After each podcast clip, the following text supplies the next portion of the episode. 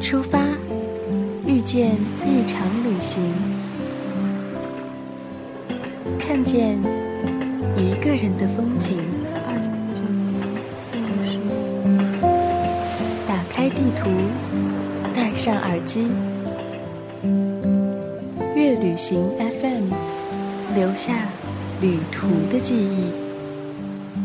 还有什么比用心留住美好回忆更美好的事呢？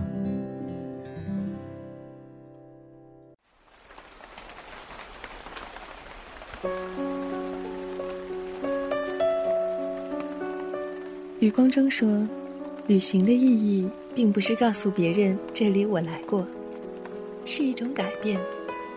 旅行会改变人的气质，让人的目光变得更加长远。在旅途中，你会看到不同的人有不同的习惯，你才能了解到，并不是每个人都按照你的方式在生活。这样，人的心胸才会变得更宽广。这样。”我们才会以更好的心态去面对自己的生活。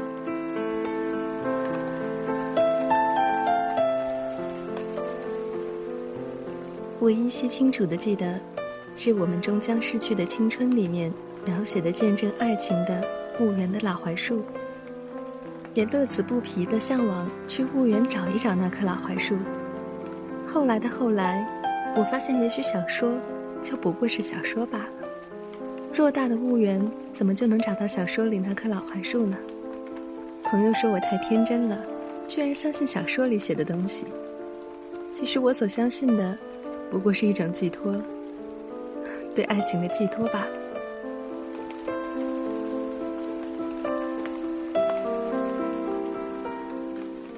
旅行的意义是为了让自己体验不一样的生活。从婺源回来已经过去两天了。沉淀了内心。这两天的旅途算不上开心，也许是最糟糕的一次旅行。我没有忘记自己去之前是多么向往的心情，并不是因为婺源不够魅力，是因为自己带着太多的心情去遥望那漫山遍野的金黄。登高望远，站在江陵的山坡上，望着一山的金黄，一层层的油菜花，美得让人心醉。可是我的心却碎，亦累。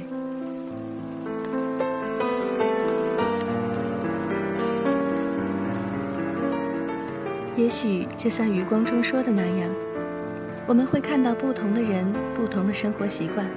有时候，我们不是都能要求别人按照自己的生活方式去生活。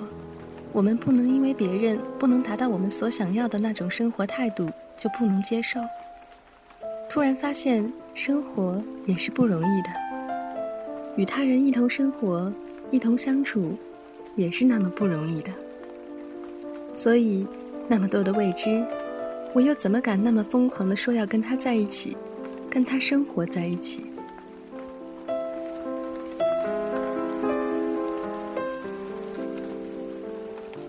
在婺源的最后一个晚上，在农户家吃完晚饭。便一个人顶着寒风散步在茶园里。夜路黑漆漆的，没有路灯。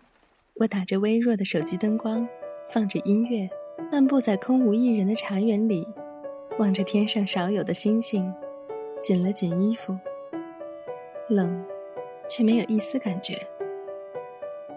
那个时候的我在想，多少陌生的城市，如果就放我一个人在这里。我能过得下去吗？心里给出的答案似乎是可以的样子，只不过此刻我在旅行，而并非真实的生活在这里。我只不过是想假设一种自己可以离开家独立的原因罢了。五天的行程有三天是在路上奔波的，在去到婺源之前，我心想着太多的迷茫和烦恼了，我想把它们丢在婺源。丢在这路途上，却不曾发现，我只是将这些多余的东西换的一种方式，打包好了再带回来。漂泊了五天，最终我还是没有找到我要的答案，最终还是带着迷茫和烦恼回来。花掉的钱，并没有换来开心，才明白以前的自己从来不需要用钱去换快乐。我好想对着山谷大喊一声：“喂，把我还给我吧！我想要那个快乐的我。”给我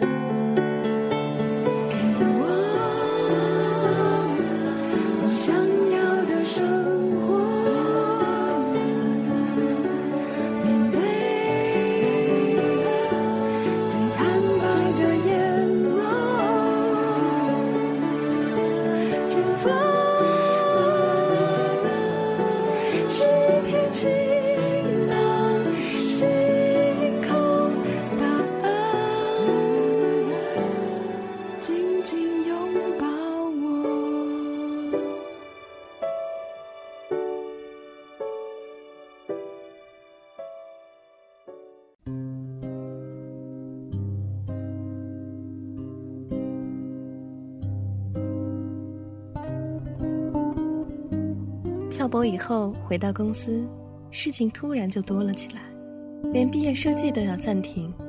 可是这样的忙碌却并没有让我觉得时间过得很快。曾想着时间慢一点，好让毕业不要来的那么快，而现在好想时间过得快一些，让毕业来得快一些，让独立变得更如我所愿。之前一直在犹豫的三支一扶，至今为止我也没有能很好的做出决定。我开始讨厌自己一天一个想法的优柔寡断和善变。我不喜欢这个自己，不喜欢这个不快乐的人。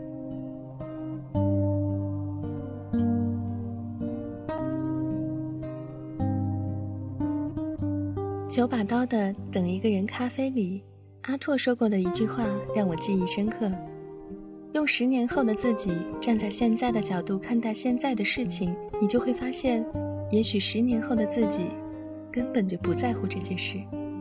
那么，你又何必生气呢？也许大概的意思就是这么说的。书好不好看不是重点，重点只是我喜欢里面的故事，里面的人，还有里面的咖啡店。人要到达什么样的一种状态才能做到释然？我好想知道。却无从知晓。这本书也陪伴我从旅途的开始到结束。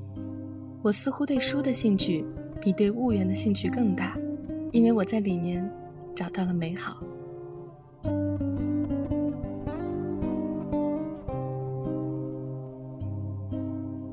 一直以为自己很有勇气，但真的事情发生了，才发现自己也不是完全可以做到不顾一切。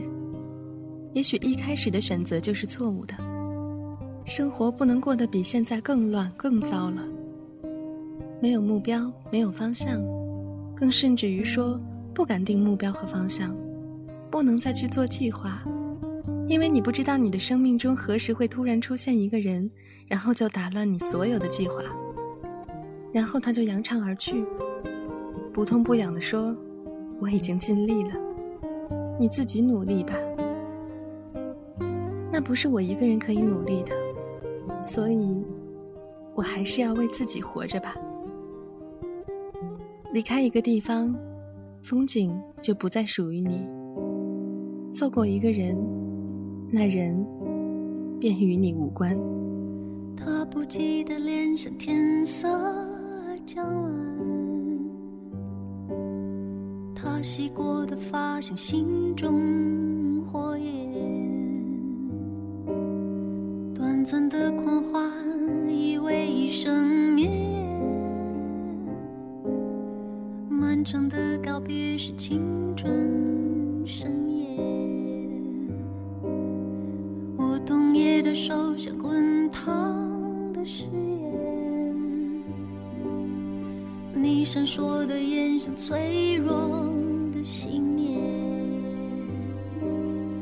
贪恋的岁月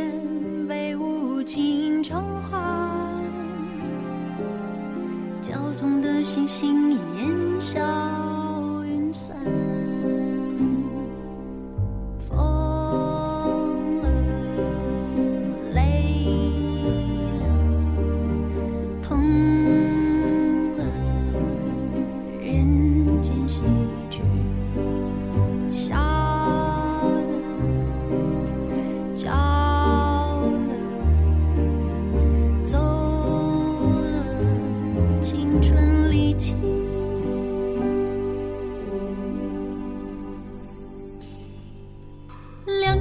美景奈何天，为谁辛苦为谁甜？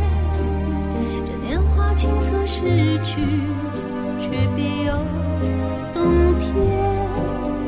良辰美景奈何天，为谁辛苦为谁甜？